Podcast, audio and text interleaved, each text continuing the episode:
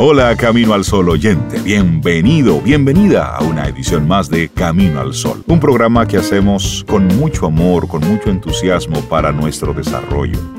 Atento, atenta, porque tenemos temas interesantes para ti. Arrancamos Camino al Sol. Rey, Cintia, Sobeida, todo está listo para Camino al Sol. Bienvenidos.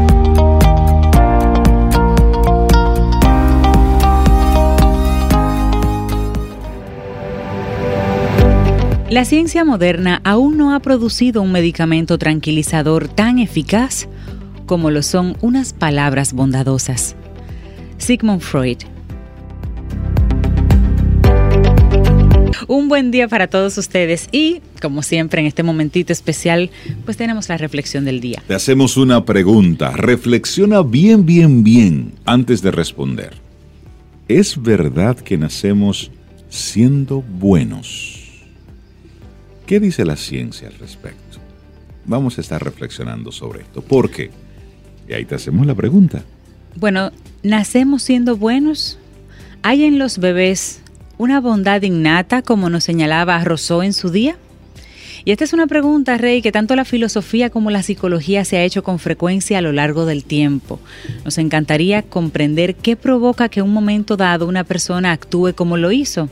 Por ejemplo, Ted Bundy ¿Fue la educación, la enfermedad o la inclinación libre y voluntaria hacia la maldad lo que tuvo? A día de hoy todos estos factores son los que siguen teniéndose en cuenta para explicar el comportamiento violento, ese que conforma el lado más oscuro del ser humano. Sin embargo, la idea de que las personas venimos a este mundo con la bondad de fábrica o con la bondad preinstalada es una idea largamente mantenida y aceptada. Asumir esta idea sitúa sobre las familias y la sociedad una enorme responsabilidad. Bueno, es tarea nuestra, como bien sabemos, ser el mejor modelo para nuestros niños. Actuar como facilitadores de la práctica del respeto, del altruismo y de la empatía activa es sin duda una prioridad. Ahora bien, existe también otra teoría con peso en este campo. Se trata de esa que nos señala que el conocido como gen de la maldad existe y se manifiesta en ciertas personas. ¿Qué implicación tiene algo así? ¿Nos determina quizá de algún modo? ¿Cómo podemos intuir? Este es un tema tan interesante como importante en el que bien merece que nosotros nos detengamos un poco y profundicemos. Y repetimos la pregunta, ¿es verdad que nacemos siendo buenos? Y a esa pregunta tanto la psicología como la neurociencia nos da una respuesta enigmática. El ser humano tiene el mismo potencial para hacer el bien como para hacer el mal. Ajá. ¿Qué significa esto? ¿Es algo que elegimos? ¿Algo que nos enseñan? ¿O es quizás algo genético? Bueno, Sigmund Freud ya señaló esto mismo en su día. En las personas habita por igual el instinto de bondad, el eros, como también el de maldad, thanatos. Esto explica, por ejemplo, que todos en un momento dado podamos actuar de una manera adversa si se dan las condiciones o el contexto. El mal forma parte del ser humano, al igual que la bondad. Sin embargo, hay un matiz, hay un detalle determinante. Nuestro cerebro está diseñado para la conducta prosocial. Por tanto, siempre seremos más tendentes a conductas basadas en el respeto y en la concordia. Bueno, y dicen que los bebés también tienen un sentido innato de la moral. Uno de los ámbitos más interesantes de investigación para los psicólogos es sin duda el de la infancia. De manera concreta, el universo del bebé. Comprender el tipo de mecanismos sociales y psicológicos que aplican en sus primeros meses y años de vida es un área muy recurrida. De este modo, para comprender si nacemos siendo buenos, se han llevado a cabo diferentes investigaciones. Una de ellas, por ejemplo, fue la de la Universidad de Kyoto, de la doctora Yasuyu Inoue, y en ella se estudió la conducta de bebés entre 6 meses y 3 años de edad. Y los resultados, aquí te los vamos a compartir. Bueno, uno de los hallazgos, cuando un bebé de 6 meses ve un juego donde un muñeco agrada al otro, evita después coger o tocar al que ha actuado de manera agresiva. Ocurre lo mismo con videos o películas de animación. Prefieren al héroe que actúa con respeto, al que salva y produce el bien. Bueno, a esta edad ya muestran comportamientos altruistas, son capaces de compartir alimentos y golosinas entre ellos sin necesidad de que se les recompensen más tarde por esa conducta. Bueno, también otro hallazgo entre los dos y los tres años. Los niños no solo identifican y rechazan el comportamiento violento, sino que además son capaces de defender a las víctimas. Mm, de interponerse y tratar de ayudar al otro. Bueno, de este modo, la idea que mantenía Thomas Hobbes sobre que la maldad es un instinto innato no es algo que se aprecie en ningún momento en nuestros bebés. Nacemos siendo buenos, pero ¿qué pasa con el gen de la maldad? Bueno, hablemos sobre esto para responder a la cuestión de si nacemos siendo buenos. Siempre es interesante compartir el caso del científico James Fallon él, por así decirlo, vino al mundo con una tendencia, supuestamente, innata hacia la maldad. Esto último lo descubrió de una manera casual. El doctor Fallon era uno de los mayores expertos en psicopatía. Pasó gran parte de su vida investigando este comportamiento en las instituciones penitenciarias. Descubrió que los psicópatas violentos presentan una serie de particularidades neurológicas, baja actividad en ciertas áreas de los lóbulos temporal y frontal, estructuras están relacionadas con la empatía, los valores morales y el autocontrol. Asimismo, para comprender este comportamiento, también tuvo en cuenta los estudios sobre el conocido como gen de la maldad, el MAOA. Bien, en medio de estas investigaciones, James Fallon, James Fallon tuvo un impulso realizarse él mismo estas pruebas y así descubrió que también él poseía ese gen y que además disponía de esas mismas particularidades cerebrales que mencionas. Más tarde investigó sus antecedentes familiares y pudo ver que entre sus antepasados había varios asesinos. La más conocida era Lizzie Borden, la asesina del hacha, como la conocían. ¿Y qué lección aprendió el doctor Fallon que podemos quedarnos para nosotros también? Bueno, que podemos descubrir, y aquí interesante, algo esencial. No importan nuestros antecedentes genéticos, tampoco nos determina una anormalidad cerebral en lo absoluto. Lo decisivo es haber crecido en un entorno afectuoso como el que él tuvo. El amor, la seguridad y un entorno familiar y social favorable son los que hacen los moldes y esa es la auténtica clave y nuestra mayor responsabilidad como sociedad. Interesante esta reflexión que hemos compartido en el día de hoy. Es verdad que nacemos siendo buenos y esto es el resultado de lo que dice la ciencia. De hecho, hay muchas, muchas teorías que en este tiempo se están fortaleciendo sobre evitar la exposición a una temprana edad a los niños de contenidos violentos. De hecho, eso ha existido desde hace muchísimos años, el ponerle un, un rate, es decir, catalogar qué películas, a qué edades puede una persona ver un contenido. Sin embargo, esto con el paso de los, de los años se fue cada vez más bajando. Y con el, acceso a esos mismos contenidos desde diferentes plataformas. Lo ha hecho mucho más accesible. Entonces, como tú dices, ese, ese, ese veto ha ido bajando mucho y se ha ido, y aunque esté, aunque se ponga, el niño pudiera tener un respeto de no hacerlo, por ejemplo, en la televisión en la casa, pero así hacerlo en una tablet. Claro, o, entonces. O en el celular de un compañero. Hay muchos grupos eh, en los últimos años que, han, que han de nuevo puesto el tema sobre el poder eh, catalogar, poner las, las, los contenidos con un tipo de, violencia, explicar que esto puede, debe ser consumido por... Con esas señales. Y eso es importante porque cuando vamos normalizando a través de un medio la violencia y un niño ve como que eso es algo normal, y lo ve una y otra vez y ve a papá y a mamá viendo algo violento y no inmutarse, ¿qué es lo que va aprendiendo el niño? Que eso es algo normal, es normal. Y vamos normalizando, vamos normalizando las cosas. De hecho, eh, recuerdo que en una ocasión, y esto pasa así con la música, eh, muchos álbumes de rock, por ejemplo, en la década 80, pues tenía una etiqueta que decía lenguaje explícito. Es decir, lo que vas a escuchar ahí tiene contenido que es explícito, que puede tener eh, algún tipo de contenido de carácter sexual o violento, lo decía la etiqueta. Y Alex Sintek de México se vio en una controversia hace un tiempo a propósito de que él decía que mucha de la música con, que se estaba consumiendo ahora, dembow y ese tipo de cosas, la estaban colocando y sus videos en una hora no adecuada.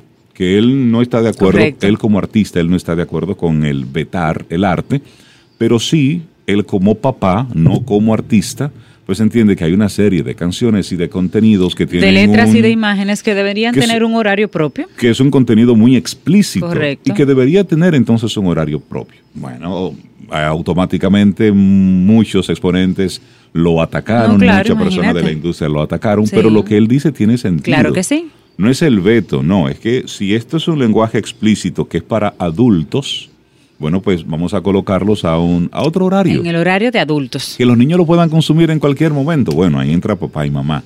Pero sí que exista desde ya una forma de controlar en qué horarios se pueden colocar ese tipo de contenidos. Y esto para, para traerlo ya. Este tema, sí, sí, porque no, el hombre puede hacer desde el acto más sublime hasta el más cruel. Es un asunto de que se den las circunstancias. Ahora, a qué estamos exponiendo a nuestros niños que vayan entonces sí aprendiendo una u otra conducta. Es ahí la reflexión a donde tenemos que llevar. ¿Qué base estamos haciendo y qué circunstancias estamos creando? Estás escuchando Camino al Sol.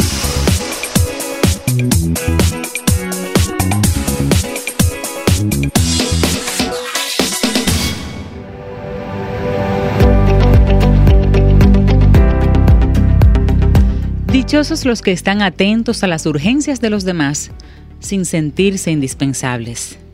Tomás Moro.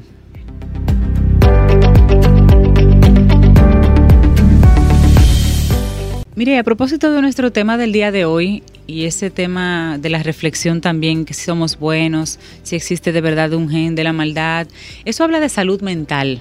Ayer también mencionamos un poquito y pusimos la canción de René, residente, que precisamente se llama René, donde era un llamado no era un llamado, era como un, vuelco del corazón. Era una posición de mucha vulnerabilidad, porque era mostrarse triste, vulnerable, desafiado, eh, rendido, maltratado, no sé, son como muchas emociones las que llegan a la mente cuando tú conoces una canción como esa.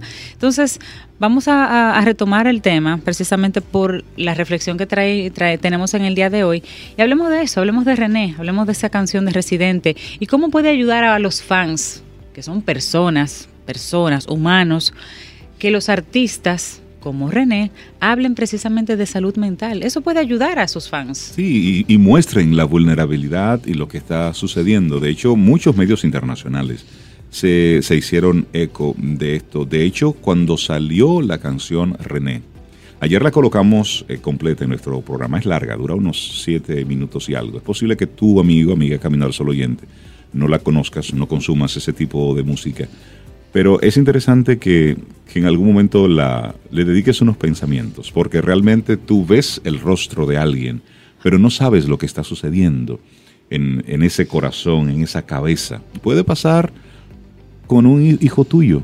Tú no sabes qué esté pasando en este momento por la cabeza de tu hijo. Tú lo ves de repente feliz, con, con mucha alegría, con mucha energía, pero de repente está llevando una, una marcha por dentro. Y de repente escuchar esto te pudiera poner en atención para bajar un poco la marcha, porque lo que sucede es que estamos, vamos muy rápido por la vida y no nos estamos deteniendo a ver a las personas a los ojos, a detenernos un momentito y saber qué realmente pasa.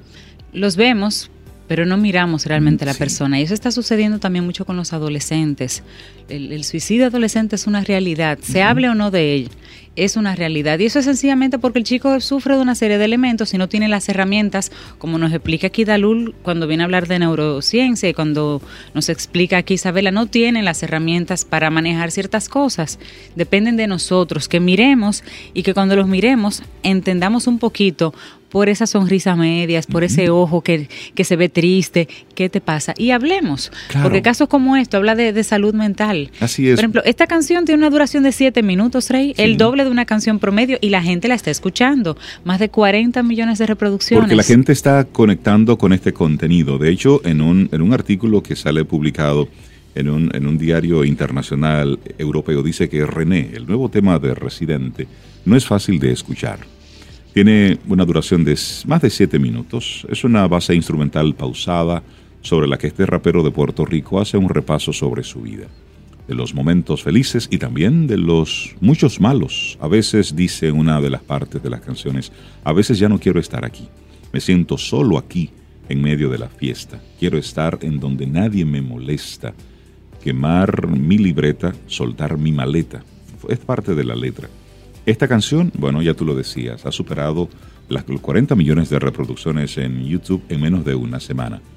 Y en tanto Twitter como en los comentarios de la plataforma del video, miles de personas han agradecido a este músico que él hable abiertamente sobre sus problemas de salud mental. Así es, bueno, y Residente anunció esa canción el 28 de febrero con un tweet y con ese tweet anuncia esta canción y dice, leo, una noche me sentía muy mal, estaba en México, el estadio esperándome y yo no quería salir del hotel. Llamé a mami porque quería tirarme del balcón y no sabía por qué. Esa noche llegaba un amigo y se quedó conmigo. Al otro día comencé a escribir este tema y luego entonces presenté el tema. Y ese mensaje, ese tweet recibió más de 5.000 respuestas. Algunas de ellas personas que reconocen haberse sentido igual que el artista en algún momento y agradeciéndole ese mensaje. Hay dos noches, hace dos noches me sentía igual, decía él, no llamé a nadie, no había una multitud esperándome, no había balcón, pero el sentimiento era el mismo. Gracias por esa letra. Y eso lo decía una tuitera en respuesta a ese tuit de René originalmente. Bueno, de hecho, este integrante de Calle 13 se suma así a la lista de músicos que en los últimos años han hablado sin tapujos sobre su salud mental, tanto en sus letras como en sus redes sociales.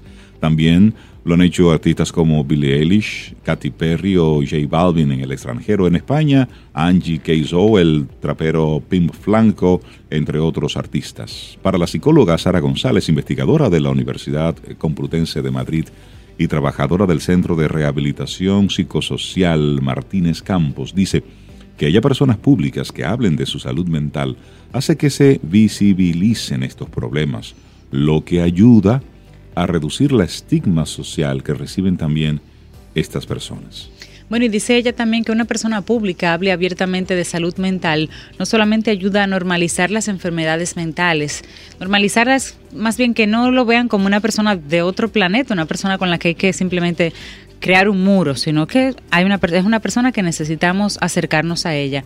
Y el hecho de que ese músico o un artista cualquiera sea un referente para las personas con problemas de salud mental puede hacer que ésta rompa con sus propios prejuicios sobre la salud mental. De hecho, José Ramón Pajés, quien es el coordinador nacional de la Fundación ANAET, que es Asistencia Nacional para la Ayuda al Enfermo de Depresión, él coincide con la doctora González. Dice, hasta hace pocos años parecía que la depresión no existía. Y cuando un problema no existe, no se busca soluciones. Hay gente a la que todavía le avergüenza contar que padece o puede padecer depresión y el hecho de que un referente hable abiertamente sobre esto puede hacerles pensar, si esta persona a la que admiro lo está contando y está intentando superarlo, ¿por qué no lo voy a hacer yo? Bueno, y al igual que, que, Residente, que René ha anunciado su tema en Twitter, hablando de las circunstancias en las que lo escribió, otros artistas, también youtubers, se han animado durante los últimos años a hablar de sus problemas de salud mental en las redes.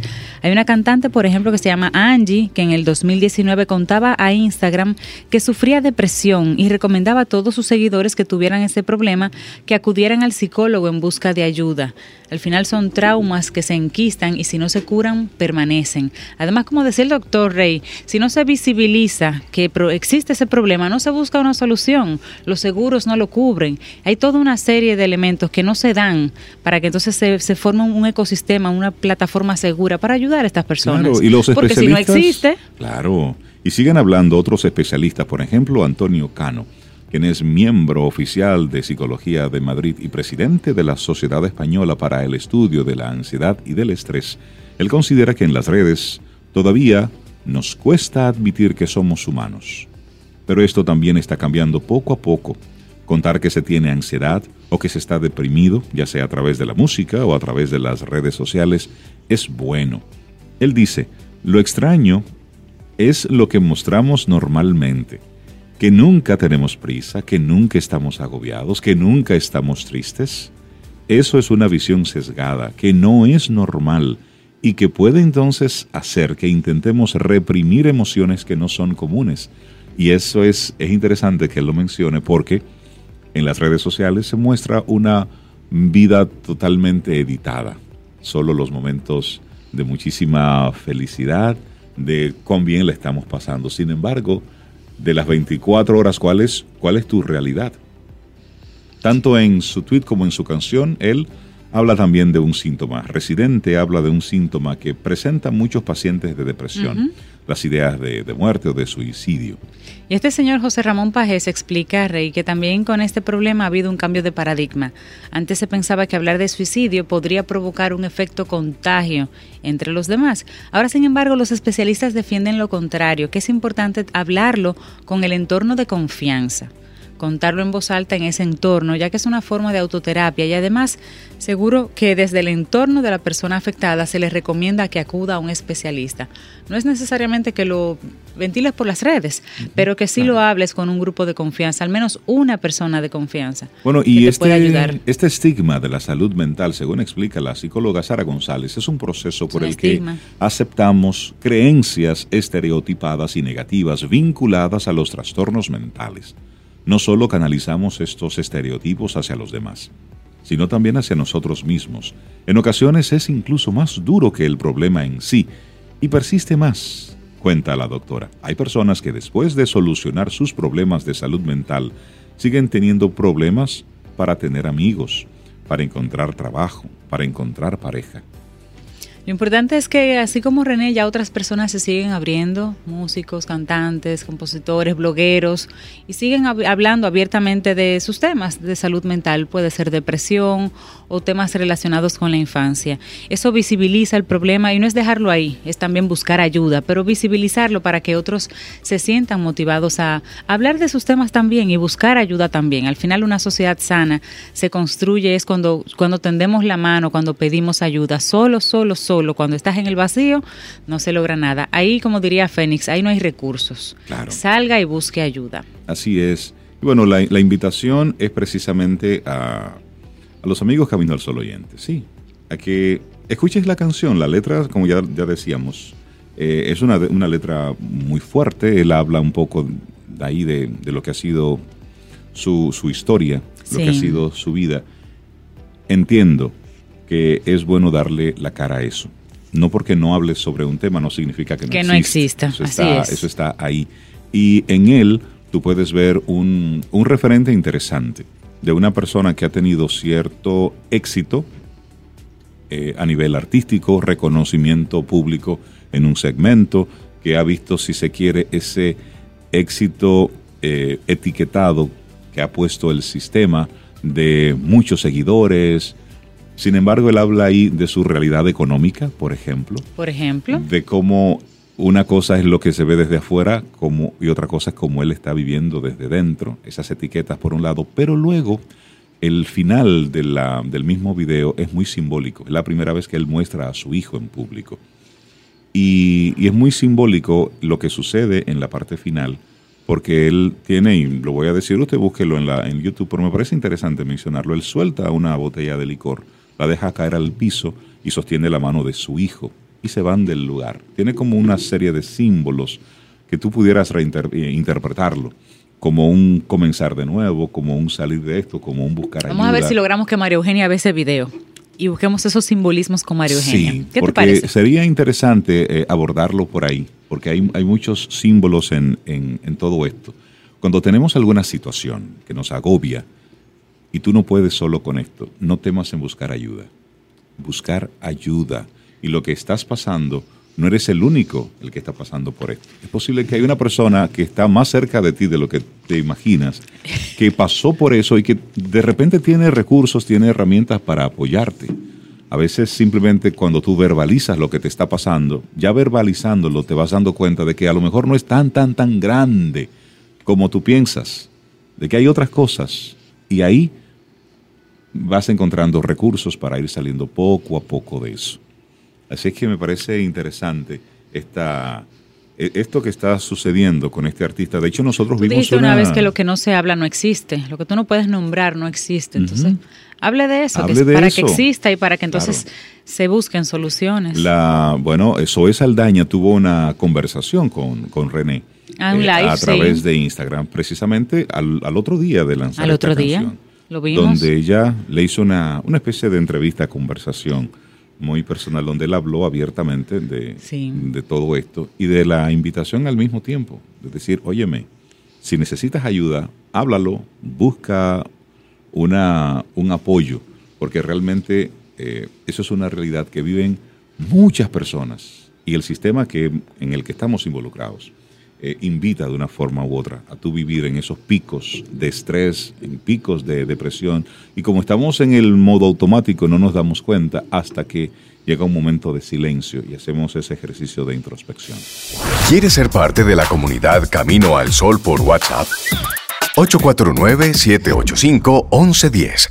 Camino al Sol. Gracias por sus mensajes, gracias por conectar con nosotros, gracias por todo lo que a través de, de nuestro número de WhatsApp tú nos compartes, el 849-785-1110. Estos temas debemos lanzarlos, debemos, debemos hablarlos, porque realmente es la única forma que nosotros podemos asumir nuestra vida con responsabilidad, tocando estos temas que nos... Así, estos pero hay temas que hacerlo, incómodos. pero hay que hacerlo. Bueno, y una persona que nos invita, sí, a, esa, a darle una mirada profunda a las cosas es José Bretón, experto en conversaciones. ¿Cómo estás, José? Buen día, bienvenido. ¿Cómo estás? Hola, Reinaldo, Cintia. Un Hola, gusto. José, buenos Siempre- días. Siempre un placer estar aquí con ustedes. Ahora tenemos nuestra sesión en el aire. En el aire. Ahorita estaba pensando, ojalá que estén apagados los micrófonos. Pero sí, no, es, pienso que es normal. Y ojo, no, estaban, no, no estamos hablando cosas imposibles. Pero sí, vamos al aire. Bueno, la, la última vez que tuvimos tu participación en el programa, hablábamos sobre el pensamiento crítico. Sí. Tú ponías y servías la bandeja ahí. Sí. De, de qué es el pensamiento crítico. Hoy vamos a una segunda parte de este tema que es muy profundo. Sí. es para nosotros realmente dedicarle unos, unos pensamientos. Y solamente para poner todo esto en perspectiva, José, vamos a recordar un poquitito esa definición de pensamiento crítico. Es, es como la habilidad de buscar, en, en identificar claridad sobre eventos que van sucediendo. Es el proceso de autorregulación en el cual busco estar más próximo a lo que pudiese llamarse realidad o pudiese llamarse objetividad. Digo pudiese llamarse porque eh, reiterativamente digo que es un- una palabra delicada, verdad y objetividad, porque no se sabe hasta qué punto uno Sí. la tiene. Sin embargo, el pensamiento crítico es filtrar, es sopesar, es entrar en un proceso personal de poder deslindar algunos elementos que naturalmente uno pudiese pensar que lo está viendo o escuchando o experimentando de forma eh, clara. Sin embargo, siempre hay elementos que no están presentes. De hecho, de esa parte vamos a trabajar hoy. Tiene que ver cómo pienso, no tiene que ver qué pienso. ¿Qué pienso? Me llegan pensamientos, dicen algunos eh, entendidos que uno, uno procesa más de 2, 3 mil pensamientos en el día. No sé si es cierto. Sin embargo, el pensamiento puede llegar. Eh, todos tenemos pensamientos de todo índole. Eso es importante decir.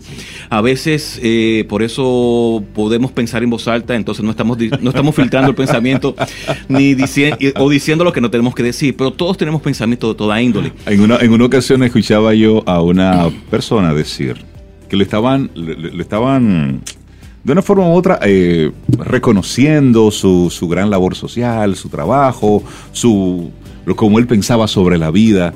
Y dice y dice él y eso si tú realmente supieras sobre las cosas que yo pienso tú no pensarías así de mí a propósito Oh, wow. de Claro, eso es que los pensamientos, eh, si es que pudiésemos todos ventilarlo- pensamos de todo Exacto, Sí, es como sí, sería sí. desnudarnos, es como Exacto. salir a la calle sin, sin ropa. Sin embargo, es un proceso eh, humano eh, y obviamente es importante decir que uno también va definiendo la línea de pensamiento. Es decir, cuando uno le va dando espacio a un tipo de mirada a la vida, obviamente esos pensamientos son más ah, reveladores son más, son más frecuentes, digamos así. Aunque, reitero, eh, llegan muchos fuera de contexto que a veces uno mismo se pregunta eh, cómo ¿qué puede pasó? ser. Sin embargo, ahí viene la gestión humana, ahí viene el valor que uno puede tener para decir esto lo desecho, esto no lo quiero, esto no tiene No lo sentido. acepto, no, no y me- obviamente voy a la parte que sí puede ser funcional. Entonces, en esa parte del pensamiento crítico también, Reinaldo, quiero recordar que el motivo original para traer el tema es que necesitamos, desde lo que vamos viendo, este tema ponerlo mucho más en primer plano. Es decir, no es un tema solamente de saber, no es un tema de poder confiar en alguien, no es un tema solamente de poder eh, pensar en cosas en sí mismas que vengo pensando hace mucho, sino cómo entramos en el proceso un poquito de elección, de segregación de las cosas que pueden estar sucediendo a mi alrededor, amén de que la persona que lo diga o el libro que lo dice o el canal que me llega el mensaje no, no está necesariamente vinculado a él, sino a lo que yo puedo entender. Entonces, decíamos también la vez pasada de que pensar críticamente hoy es mucho más importante porque como ciudadano y como trabajador estamos bombardeados de tanta ca- cantidad de información que se puede decir que en su buena fe existen. Sin embargo, para llegar a tener la- el negocio que queremos, la familia que queremos, la nación que queremos, necesitamos individuos con mayor capacidad de elegir desde el pensamiento crítico. Así es. Entonces, ese pensamiento crítico, reitero, tiene que ver cómo pensamos, no qué pensamos. También está vinculado a tres elementos que eh, voy a enumerar rápidamente. Tiene que ver con el contexto. Contexto. A veces uno dice muy ligeramente, no me saque de contexto, pero tal cual es. A veces si ah, pienso algo en el contexto de un aula, en un contexto de un espacio, de una emisora, no necesariamente aplica a un contexto que tiene que ser de diversión. Segundo, tiene que ver con el proceso, cómo lo hago. El proceso es donde busco información, cómo puedo dudar de lo que llega a mi mente, cómo soy capaz de crear posibilidades de eso que pues estoy pensando, el proceso como tal, que es un proceso meramente cognitivo para hacer la, clara- la aclaración, y obviamente tiene que ver con contenido, que es el más como natural. Contenido es el tema, contenido es propiamente el mensaje en cuestión. Sin embargo, es importante señalar que estamos tan metidos en el contenido, en el tema que me gusta, en lo que me dicen, que puedo dejar de ver cosas, y es lo que nosotros hemos dicho reiteradamente, que la única forma de verlo es a través del lenguaje. Entonces, el contenido per se es eh, importante, pero naturalmente todo el mundo piensa que es un tema de contenido, pero es un tema también de proceso, de cómo lo, lo filtro, y es un tema propiamente de contexto. Entonces, rápidamente quiero decir, ¿por qué pensar críticamente? Eso, eso es importante. Es para reducir, por ejemplo, esa velocidad que tenemos para llegar a conclusiones.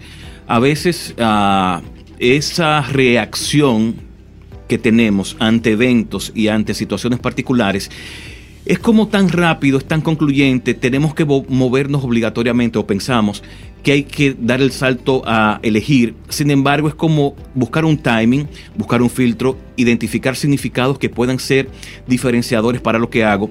Tiene que ver para evitar las trampas naturales de las ah, desviaciones, de los sesgos, y de eso hablaré más adelante. Todos estamos sesgados. Es decir, puedo estar hablando de algo que conozco a la perfección, que tengo 20 años trabajándolo, tengo sesgos. Y sobre eso vamos a comentar algo más importante. Tercero, tiene que ver con el valor del pensamiento crítico, con buscar claridad.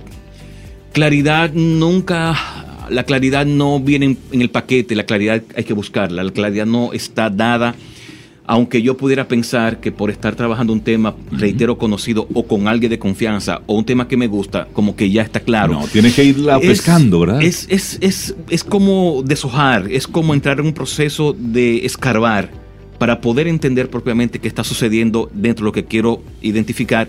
Hay distorsiones, como decía, que tienen que ver mucho con lo que le llaman distorsiones cognitivas, son 14, pero por ejemplo la misma eh, generalización que manejamos con tanta frecuencia está dentro de esto y además está vinculado altamente con reconocer el pensamiento como un proceso.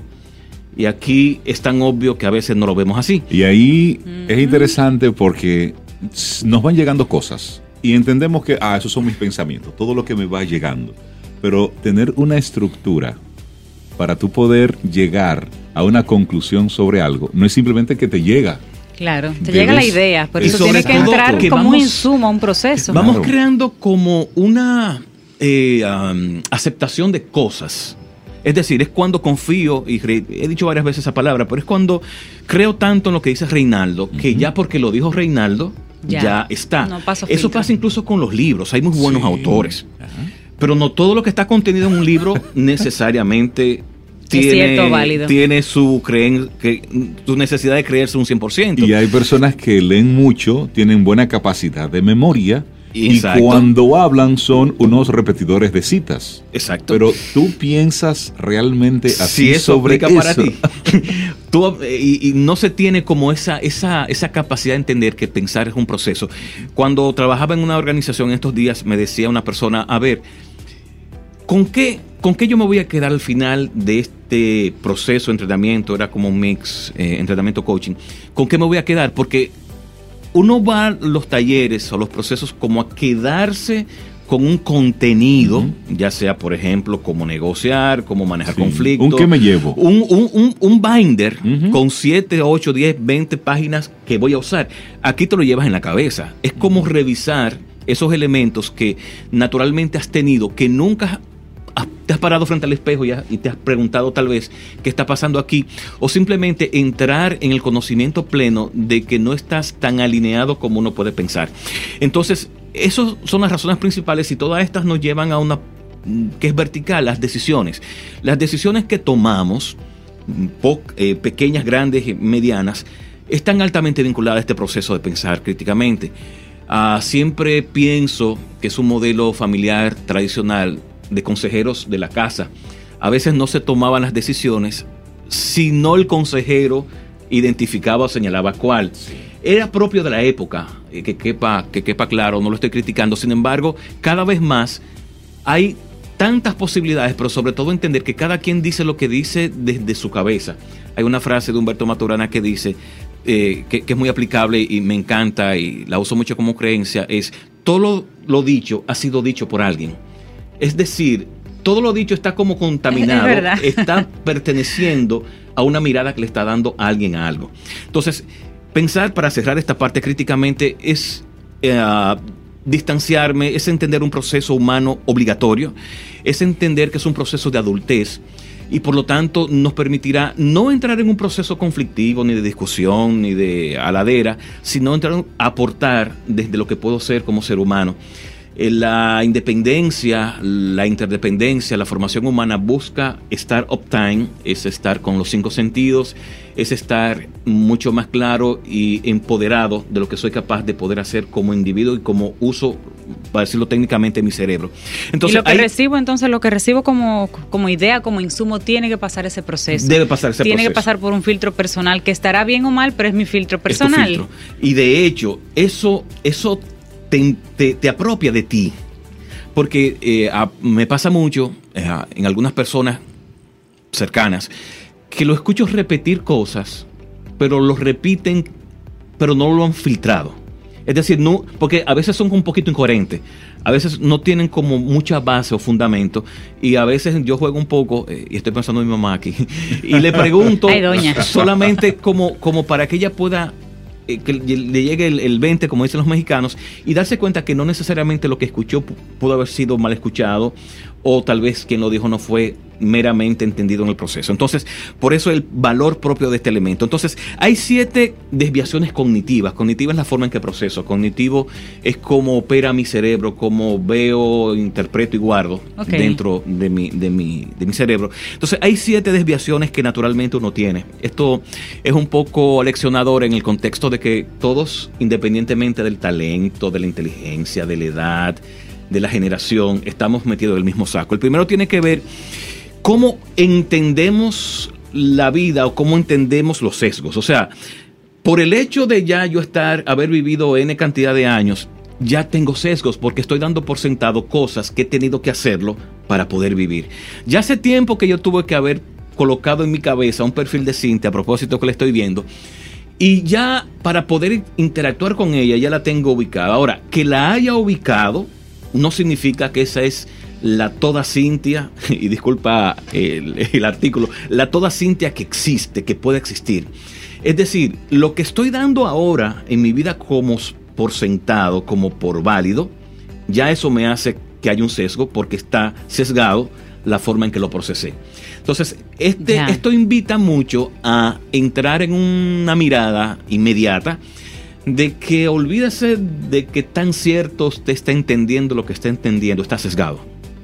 No fue usted, y ahí lo digo un poquito duro, no fue, usted no fue Dios en el momento de que lo procesó, sino con sus sesgos previos hizo esa identificación, hizo ese señalamiento de alguien. Entonces, todo por sí mismo está sesgado. Es la primera desviación que tenemos todos a nivel de, pensamiento, de pensar. Entonces el truco sería, la idea sería estar lo menos sesgado posible, pero sesgado va a estar. Sesgado va a estar. Y sobre todo sabiendo que estoy guardando sesgado la información. Ya. Que estoy procesando sesgado.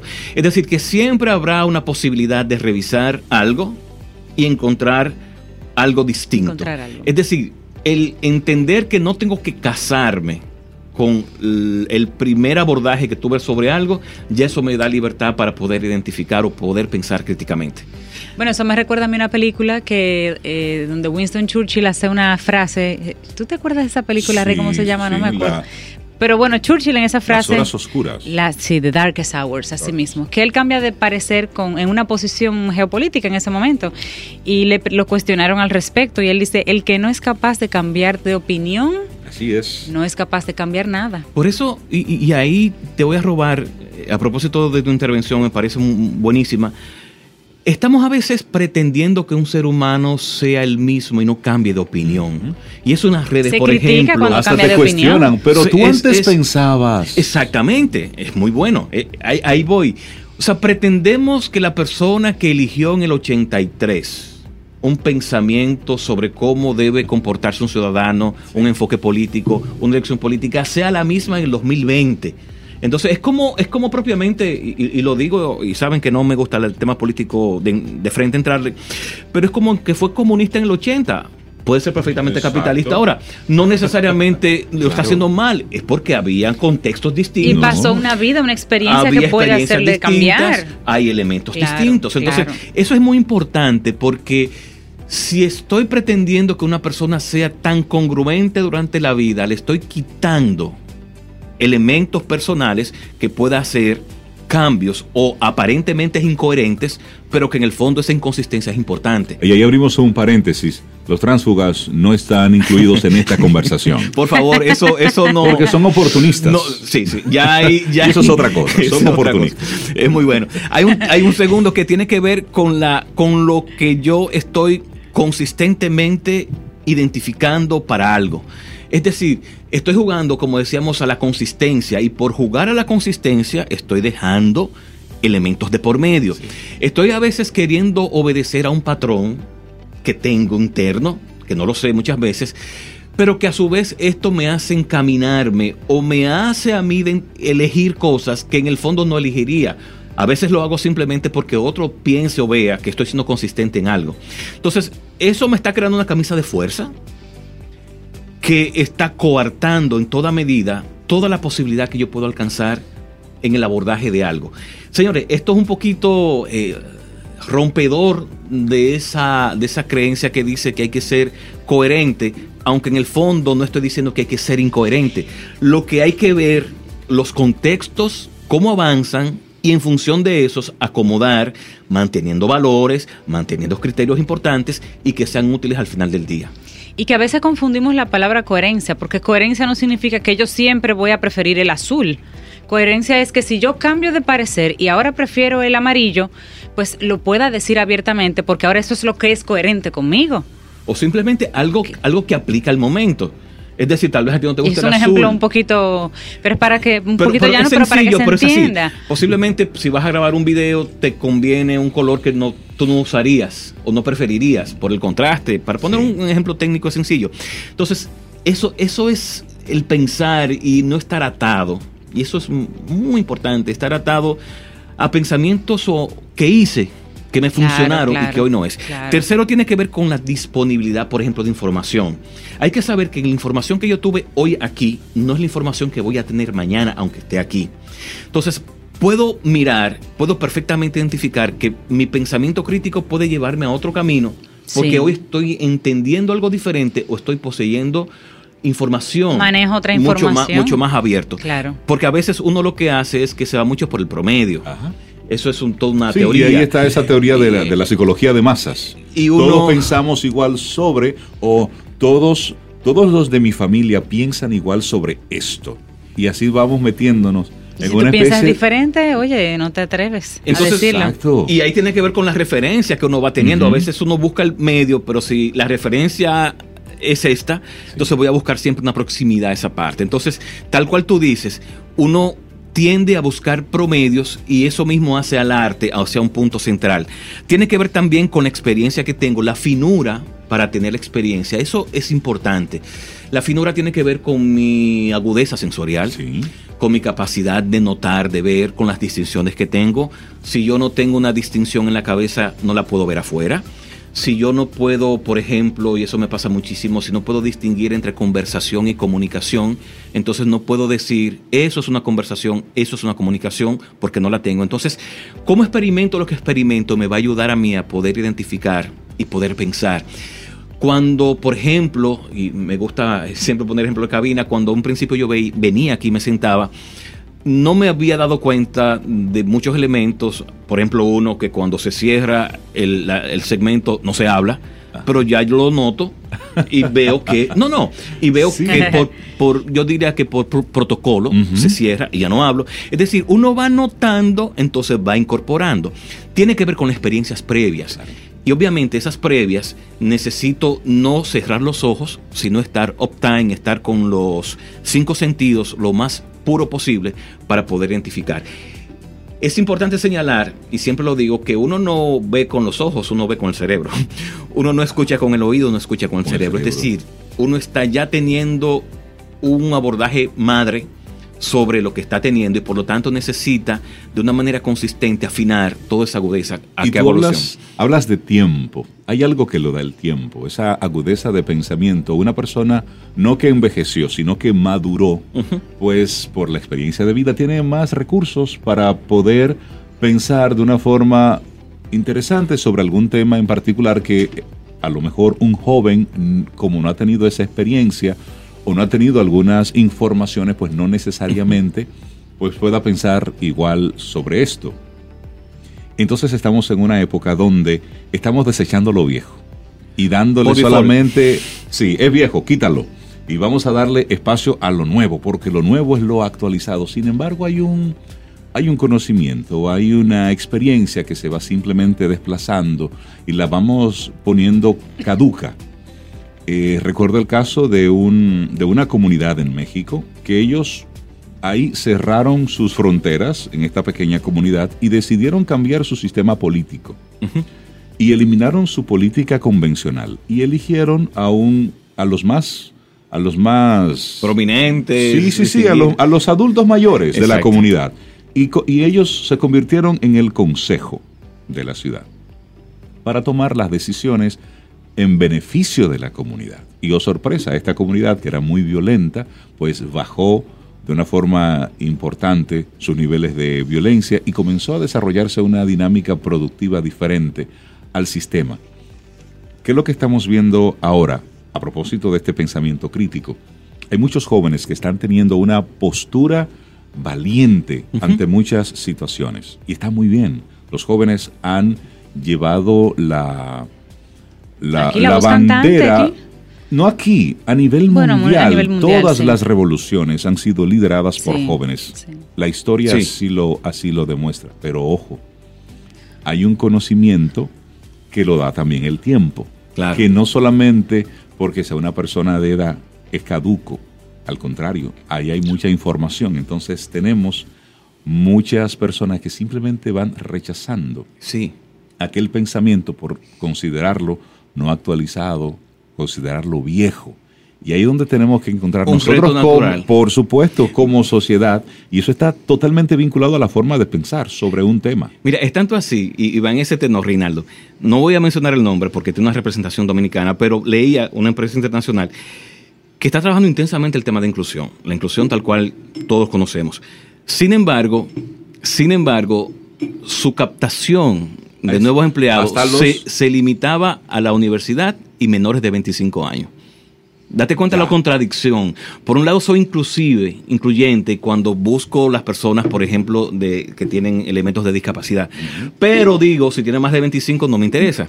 Entonces, eso fue una conversación interesante que se dio en esa institución, porque lo que estamos diciendo es que estamos necesitando los sesgos se están dando, porque si somos incluyentes en algo, no lo estamos haciendo en otro contexto, porque típicamente tendemos a mirar en un sentido. Un elemento importante, la experiencia no enseña en sí misma, sino reflexiono sobre ella. Por supuesto. Por eso, por eso es tan relevante que no juguemos el juego y tiene que ver con el pensamiento crítico per se, que porque lo he hecho ya me lo sé. No.